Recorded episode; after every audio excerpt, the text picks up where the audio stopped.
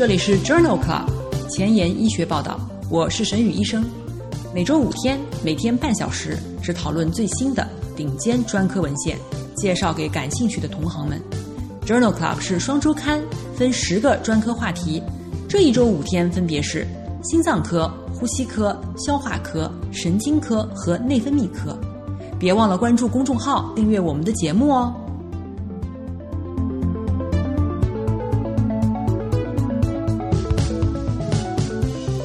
节目开头，我非常兴奋地跟大家分享一个好消息。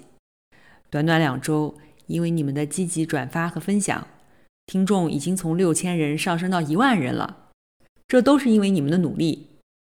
在两周前的节目中，我提到希望大家能把节目推荐给江苏以外的朋友。我们现在已经进入上海、北京、广州、西安、大连等大城市了。节目收听次数最多的是心脏、呼吸、消化科，感谢心脏科的朋友们，感谢呼吸科的朋友们，感谢消化科的朋友们。现在新的问题又来了，收听次数最少的是血液科、妇产科和儿科。我仔细回顾了一下这些收听最少的学科内容，觉得在文章的质量和筛选上应该没有任何问题，已有的听众反应也很好。我觉得这还是因为我的朋友圈里这些科室的朋友太少了，所以增长的基数很低。这一周我又要麻烦大家帮帮我了，请心脏科、呼吸科、消化科的朋友帮我向你们血液、妇产、儿科的同事们推荐一下 Journal Club。还是那句话，宣传的成功与否完全仰赖你们的努力。我负责把节目做好，你负责把节目推出去。两周以后，希望我能给大家带来好消息。今日头条：一，FDA 批准加六八显影剂用于诊断神经内分泌肿瘤。二，Diabetes Care，角膜神经纤维快速丢失是神经病变进展的标志。三，Lancet 子刊，母亲甲状腺疾病。与后代甲状腺癌发病有关系吗？四，《Lancet》子刊，皮质醇总浓度与 COVID-19 死亡率有关吗？五，《Nature》子刊，新的一型糖尿病贝塔细胞的保护靶点。这里是 Journal Club 前沿医学报道，内分泌代谢星期五，Endocrinology Friday，我是主播沈宇医生。精彩即将开始，不要走开哦！今天的新药研发，我们来聊一聊加六十八显影剂。神经内分泌肿瘤 （NET） 是一种罕见的肿瘤，起源于神经内分泌系统的某些产生激素的细胞当中。由于神经内分泌细胞广泛的分布于全身的各处，包括垂体、甲状腺、肺、胸腺。胃肠道、胰腺、肾上腺、皮肤等等，可以分泌出上百种神经激素。因此，神经内分泌肿瘤可以发生在体内的许多器官和组织，临床表现十分复杂多变。最常见的发生部位是胰腺、胃肠道、肺和胸腺。此次批准的加六十八显像剂是由发射性核素加六十八。偶联生长艺素类似物通过 PET 定位检测生长艺素受体阳性的神经内分泌肿瘤的试剂，二零一九年八月上市。关于加六十八显影剂的三项三期临床研究的概况，已经在 FDA 的官方网站上公布了。我把这一部分的内容和大家简单分享一下。FDA 批准的加六十八显像剂的依据。来自于三项三期临床研究的认证。这三项临床研究当中，一共纳入了三百三十四例四至八十二岁之间的确诊或者怀疑神经内分泌肿瘤的患者，接受单次加六十八显像剂 PET 显像，将影像学的结果与组织病理学、其他影像学成像、视铬粒蛋白 A。和胰抑制素水平进行比较，在第一项实验中，包括了一百七十七个病例，两个操作者诊断的阳性符合率为百分之九十到百分之九十一，阴性符合率为百分之八十六到百分之八十九。实验二当中包括了六十二个病例，两个操作者的诊断阳性符合率为百分之九十到百分之九十二，阴性符合率为百分之七十五。嘎六十八显像剂的主要副作用包括恶心和瘙痒，发生率小于百分之二和百分之一。今天的临床实践，我们来聊一聊糖尿病自主神经病变。糖尿病自主神经病变 （DAN） 是一种严重影响患者日常活动功能的常见的神经病变，可以累及多个不同的器官系统，包括心血管系统。胃肠道系统、泌尿生殖系统、瞳孔、催汗系统和神经内分泌系统，可分为无症状的亚临床型和临床型。建议在诊断二型糖尿病时和一型糖尿病诊断五年时进行筛查。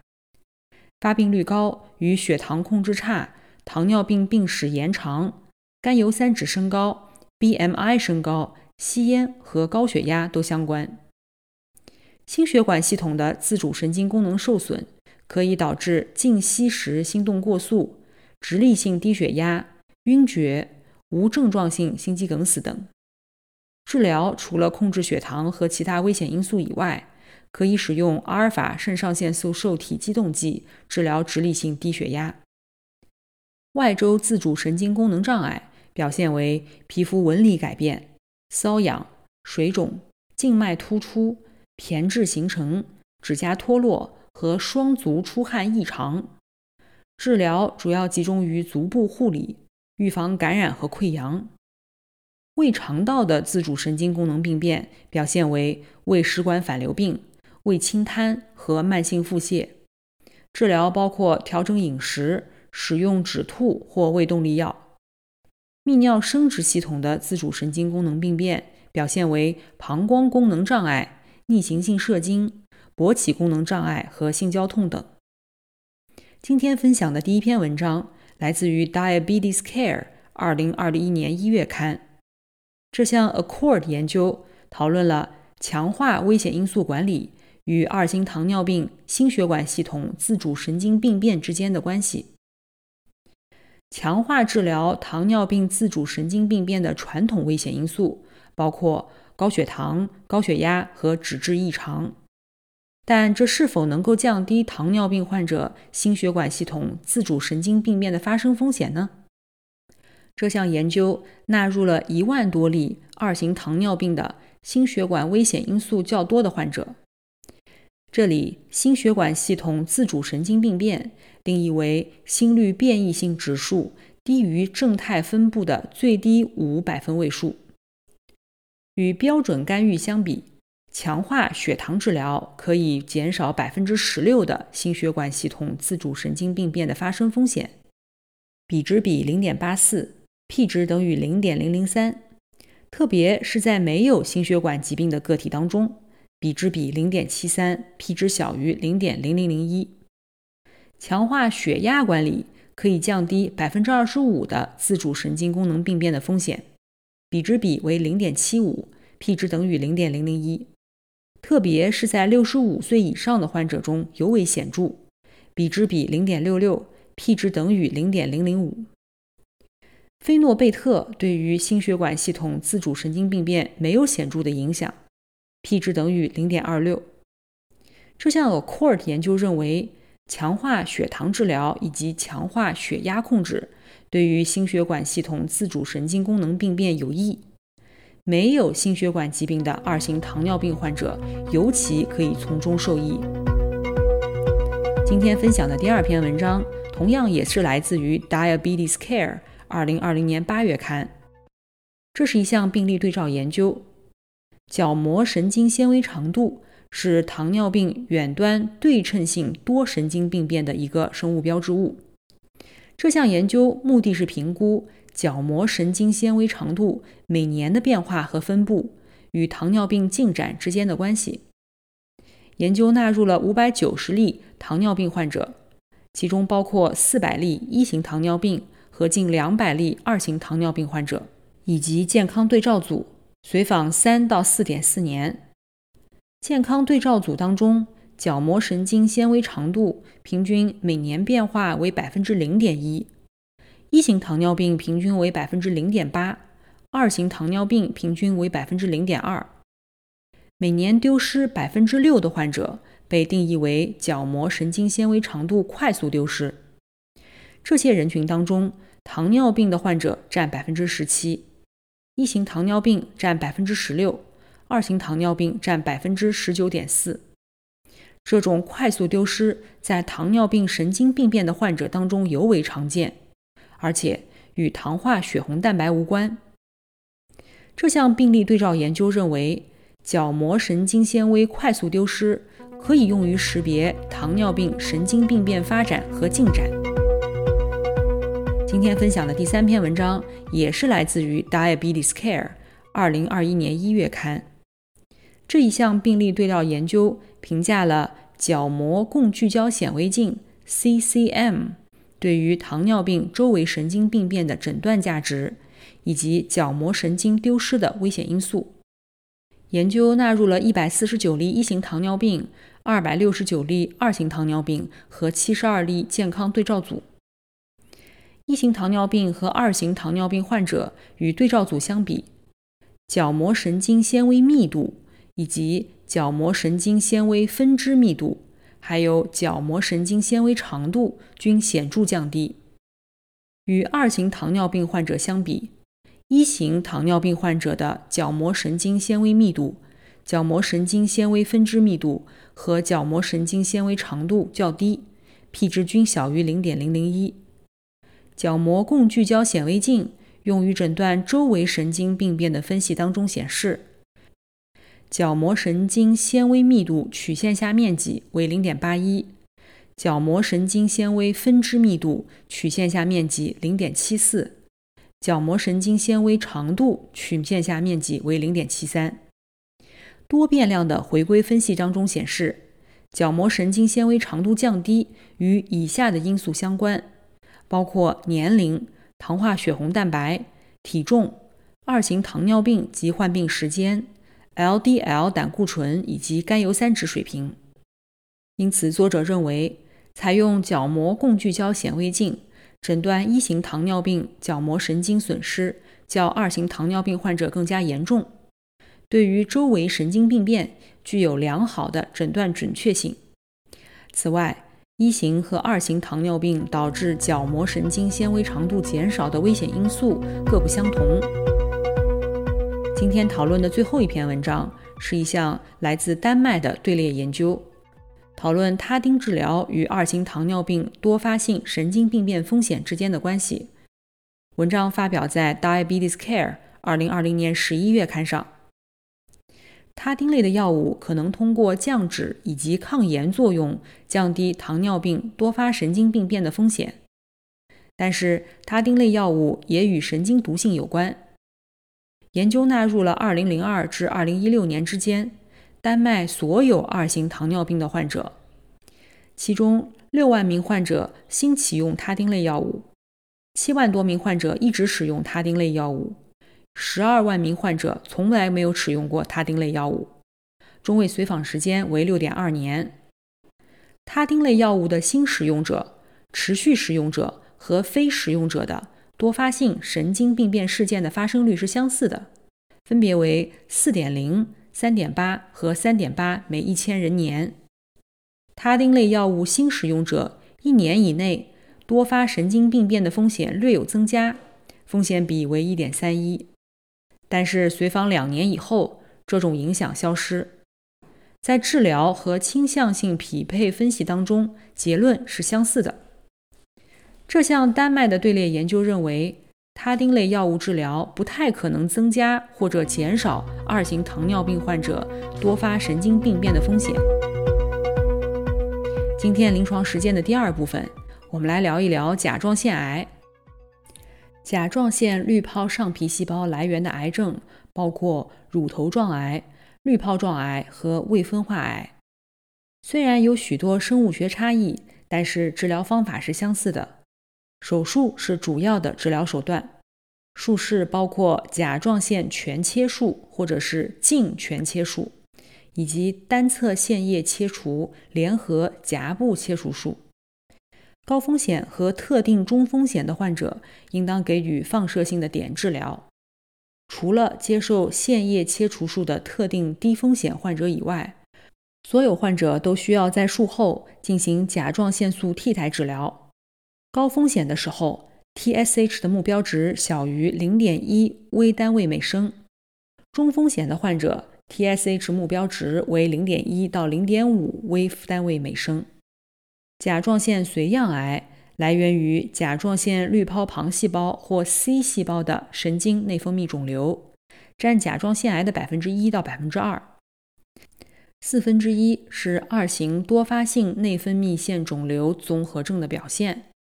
散发的甲状腺髓样癌最常见的表现是孤立性结节。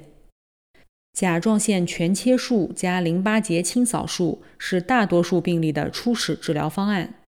术后开始甲状腺素替代治疗，因为肿瘤对 TSH 不敏感，也不会富集碘，因此不需要抑制 TSH 浓度或者是放射碘辅助治疗。复发或者难治性的病例可以考虑放疗、射频消融、冷冻消融、栓塞和全身治疗等方案。今天讨论的第一篇文章发表在《Lancet Diabetes and Endocrinology》。二零二一年二月刊上，这是一项基于北欧人群的病例对照研究。与大多数恶性肿瘤相比，甲状腺癌的诊断年龄往往较小，中位年龄五十一岁，而且从青少年早期诊断出来的女性甲状腺癌的发病率远高于男性。这一项以人群为基础的潮式病例对照研究当中。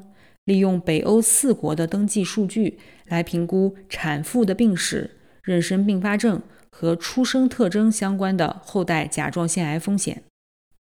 在确诊甲状腺癌的两千四百例患者中，百分之八十一为乳头状癌，百分之七十七为女性，百分之五十六在三十岁以前诊断。以下因素与甲状腺癌风险增加相关，比如较高的出生体重。先天性甲状腺功能减退、妊娠早期糖尿病以及产后出血、母亲甲状腺功能减退、甲状腺亢进或者是甲状腺肿以及良性甲状腺肿瘤，均与后代的甲状腺癌高风险有关，比值比高达十八、十一点九、六十七和二十二点五。这项基于人群的病例对照研究认为。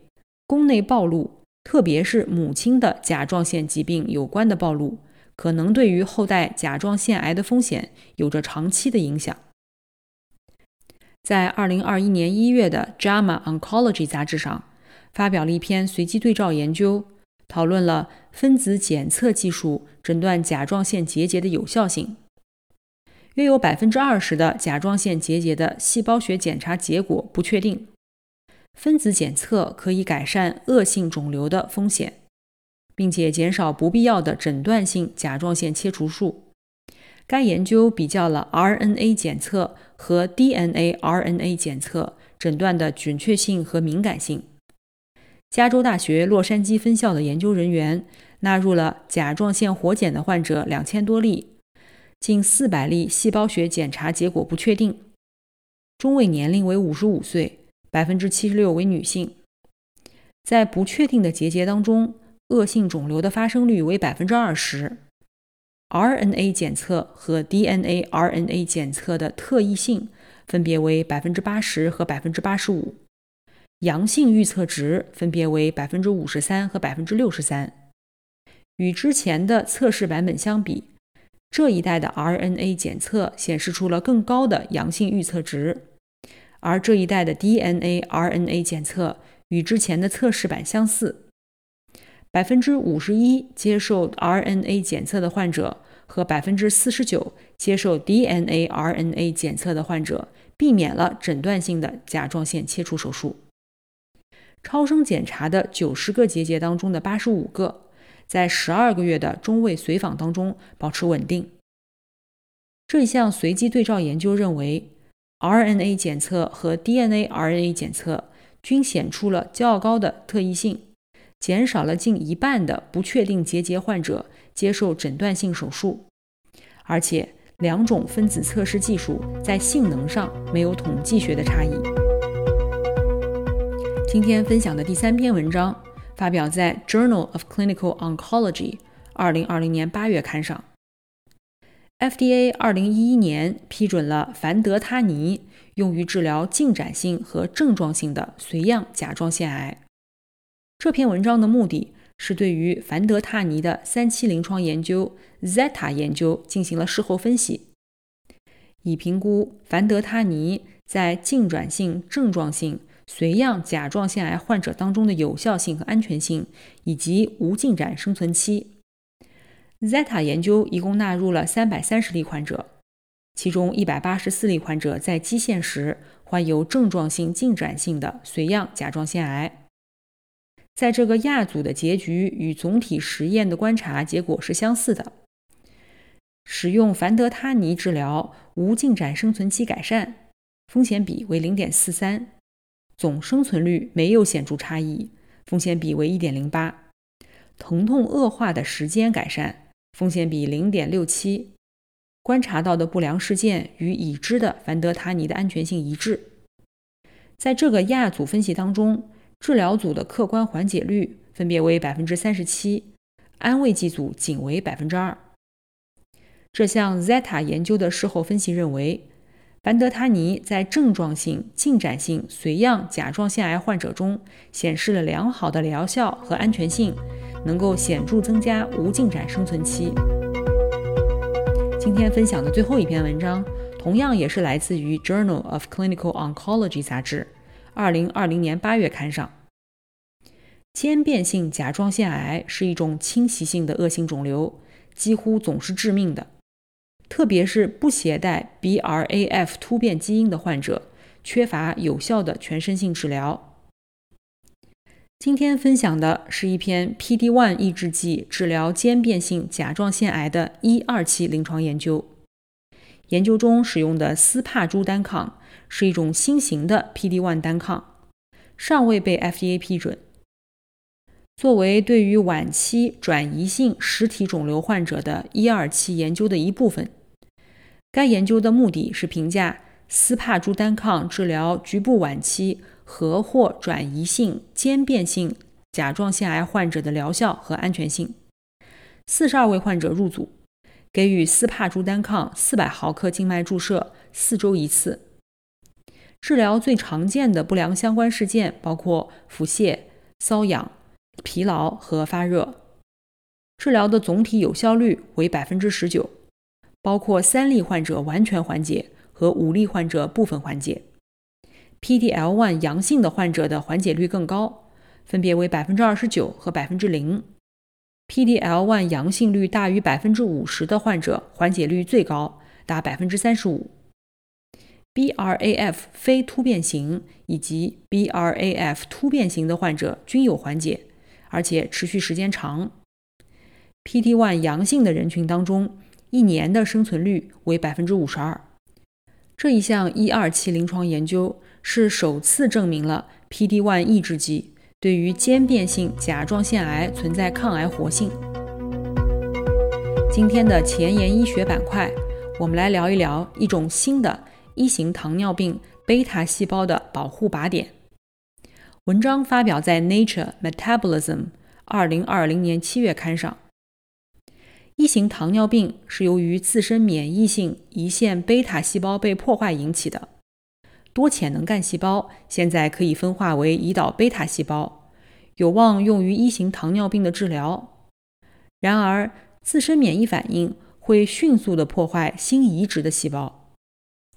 通过一型糖尿病小鼠模型中使用基因组规模的 CRISP 筛选技术，来自哈佛大学医学院的研究人员发现，删除 RNLS 一种一型糖尿病的全基因组关联研究的候选基因，可以使得贝塔细胞抵抗自身免疫杀伤。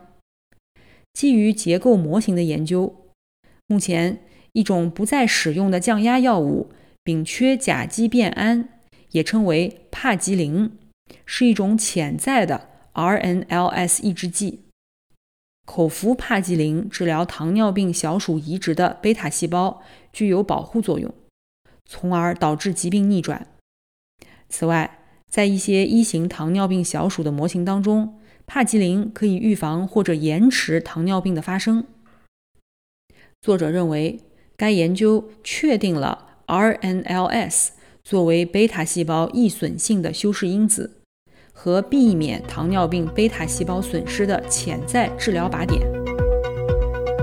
今天最后一个板块 COVID-19，我们来讨论一下皮质醇总浓度与 COVID-19 的死亡率有关吗？文章发表在《Lancet Diabetes Endocrinology》杂志，也就是《Lancet 内分泌学子刊》2020年8月刊上。在生理应激情况下。